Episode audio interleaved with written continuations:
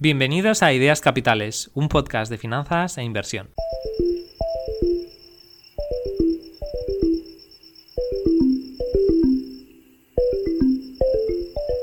Mi sistema de inversión es bastante fijo. A grandes rasgos, los oyentes regulares de este podcast no se sorprenderán al saber que el 90% de mis inversiones en bolsa están en varios fondos indexados y diversificados.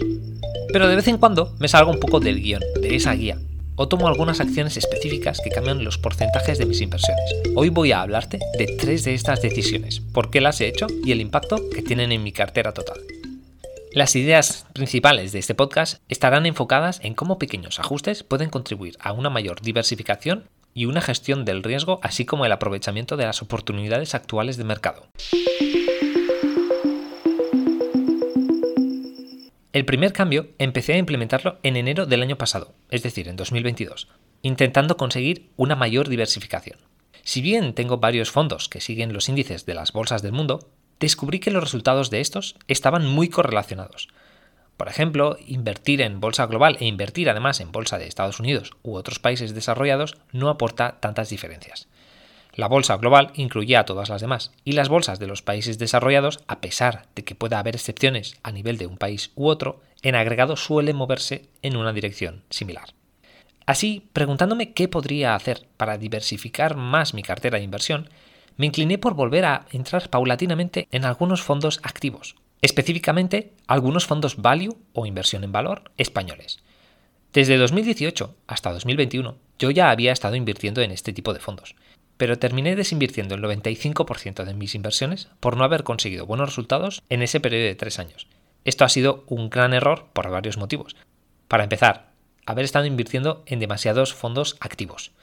Por ejemplo, podría haber complementado ese tipo de inversión con inversiones en fondos indexados. Segundo, por desinvertirlo después de no conseguir resultados esperados en tres años. Tres años podría no haber sido suficiente tiempo. Pero creo que fue una buena decisión desinvertir. En 2021 me encontré recomendando a dos buenos amigos cómo empezar a invertir. Les expliqué, sin tapujos, que si pudiera empezar de cero, invertiría en fondos indexados y les hice unas carteras modelo a modo de guía. Fue ahí cuando me di cuenta de que podía realmente empezar de cero y realizar mis inversiones de manera que estuvieran más acorde con mis creencias actuales. Así es como pasé de invertir en fondos de inversión en valor a invertir en fondos indexados. Como digo, en mi búsqueda por mayor diversificación, me topé con algunos análisis, estudios y artículos de Morningstar y Vanguard en los que se demostraba que los fondos value podían aportar un toque de diversificación y tener cierto sentido en caso de incertidumbre económica. Después del gran colapso de las acciones growth o de crecimiento, pensé que tenía sentido volver un poco a las raíces de la inversión en valor, que tanto me ha influido en mis primeros años de formación en inversión y basada en estos principios de inversores como Ben Graham, Warren Buffett y Charlie Munger, basados en intentar comprar empresas sólidas a un gran descuento de su valor real. Los fondos value en los que actualmente estoy invertido son Magallanes European Equity, gestionado por Iván Martín. También tengo otro fondo de esta casa de inversión, el Microcaps Equity, que invierte en pequeñas compañías, pero ya no aceptan más contribuciones de partícipes, a modo de mantener un fondo pequeño. El segundo fondo es el Oros Internacional, de los gestores Javier Ruiz, Alejandro Martín y Miguel Rodríguez. Me gusta su filosofía de inversión, así como su transparencia. No solo los gestores son transparentes invirtiendo su propio dinero en el fondo, alineando así sus intereses con los de los partícipes, sino que también publican la fecha de sus contribuciones en su página web. Es de mucho agradecer y yo creo que sería positivo que otros gestores hicieran algo parecido. Por último, el fondo Fansmith, gestionado por Terry Smith. Este fondo no es español, pero sí tiene una filosofía de inversión en valor interesante. Ya solo estos cuatro fondos me están aportando bastante diversificación. Primero, Microcaps Equity, empresas de capitalización pequeña. Es un segmento muy específico. European Equity, acciones europeas. Por otro lado, Oros Internacional y Fundsmith invierten en acciones de manera global. Y además, todos estos cuatro fondos me están dando un enfoque value, que sí que va a aportar diversificación, comparado con el gran grueso de mis inversiones en fondos indexados. Otro fondo en el que me habría gustado volver a invertir, después de haber vendido mis participaciones, es AdValor. El motivo es simple. Tienen un mínimo de inversión de 5.000 euros y dadas mis inversiones actuales, no es una cantidad que quiera o pueda colocar actualmente. También me he planteado invertir en el fondo Numantia Capital, pero terminé por no hacerlo a pesar de respetar y apreciar el trabajo de su gran gestor, Emérito Quintana. En parte porque es un fondo y un gestor que, si bien su recorrido hasta ahora es impecable y ejemplar, no tiene mucha longevidad, es decir, que no ha existido durante tanto tiempo como para juzgar si realmente son buenos resultados a largo plazo. Es posible que lo incluya en mi cartera en algún otro momento. Cabe recalcar que mis inversiones en estos fondos son muy pequeñas comparadas con mis aportaciones a los fondos indexados.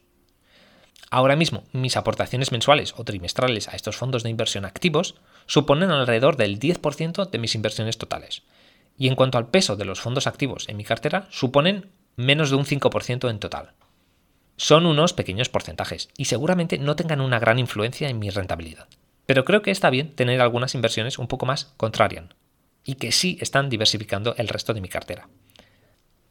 Otro de los motivos por el cual me decidí por entrar en la inversión en valor de nuevo es por la gran incertidumbre económica que estamos viviendo desde 2022, incluidos en este año 2023.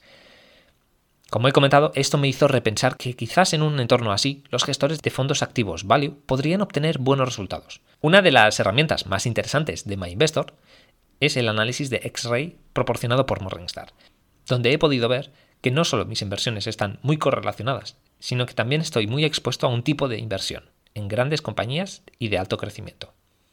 En la propia web de Morningstar se puede observar que los fondos mencionados, Oros Internacional, Magallanes European Equity, Magallanes Microcaps Equity y Fundsmith, invierten en empresas más pequeñas y con un sesgo a sectores algo más conservadores como bienes de consumo o empresas cíclicas.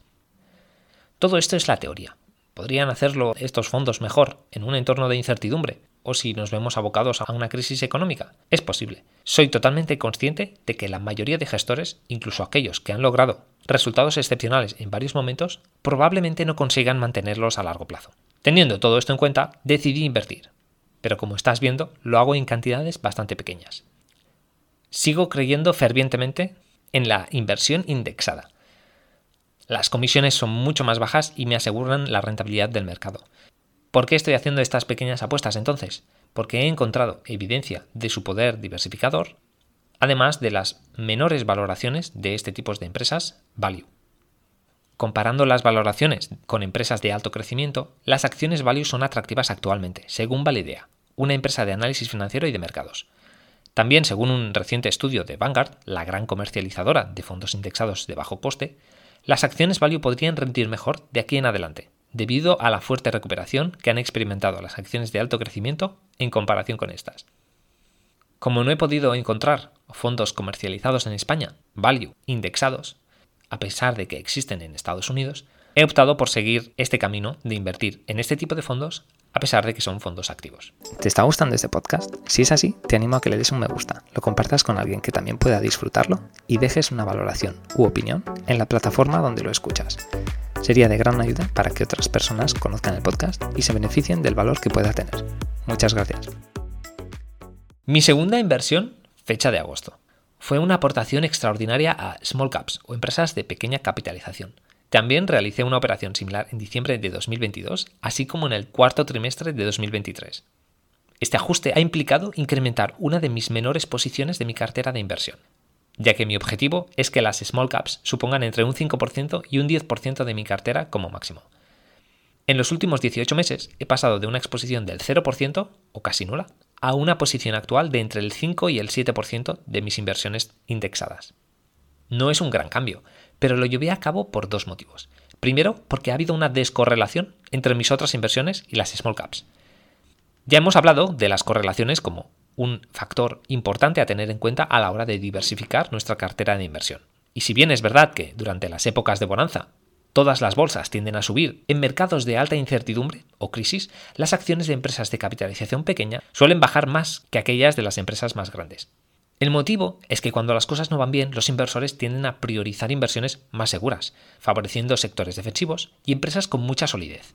Las empresas pequeñas son menos robustas financieramente, a menudo tratándose de startups o negocios que no han madurado suficiente, y a veces centradas más en el crecimiento que en mantener bajos costes y ser rentables. Esto hace que sean más frágiles a los vaivenes de la economía.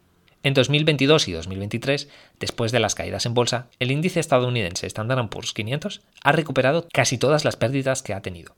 Pero debido a la situación de incertidumbre económica, las small caps no han seguido ese mismo recorrido. Nos encontramos, pues, ante una situación atractiva para invertir en este tipo de empresas más pequeñas.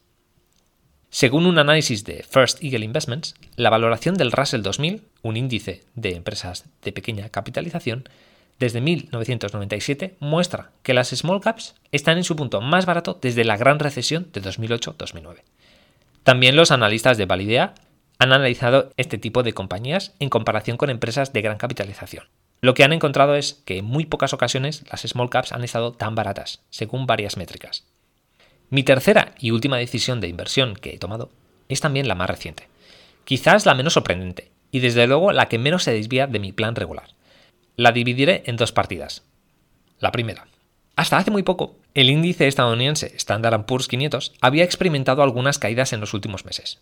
Desde primeros de agosto, cuando tocó máximos de 2023, y hasta finales de octubre, el índice bajó un 10% aproximadamente.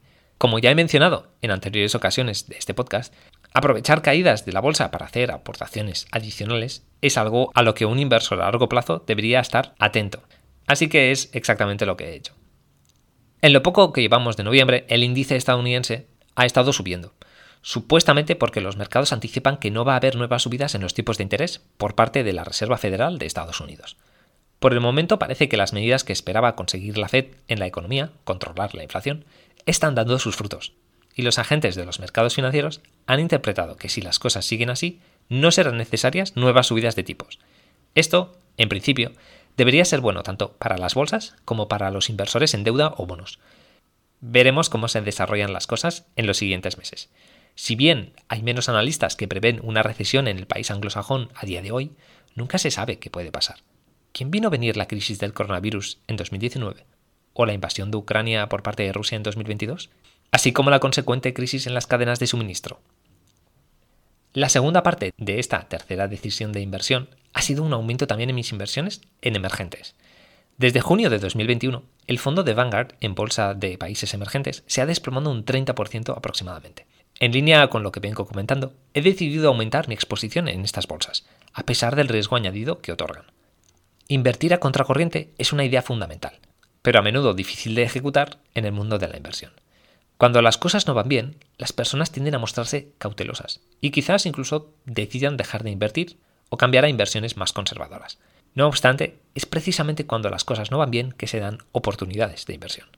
No nos engañemos a nosotros mismos. Las acciones cotizan a un descuento por algún motivo cuando hay más incertidumbre. ¿Qué pasará con las economías de estos países? ¿Entrarán en una recesión?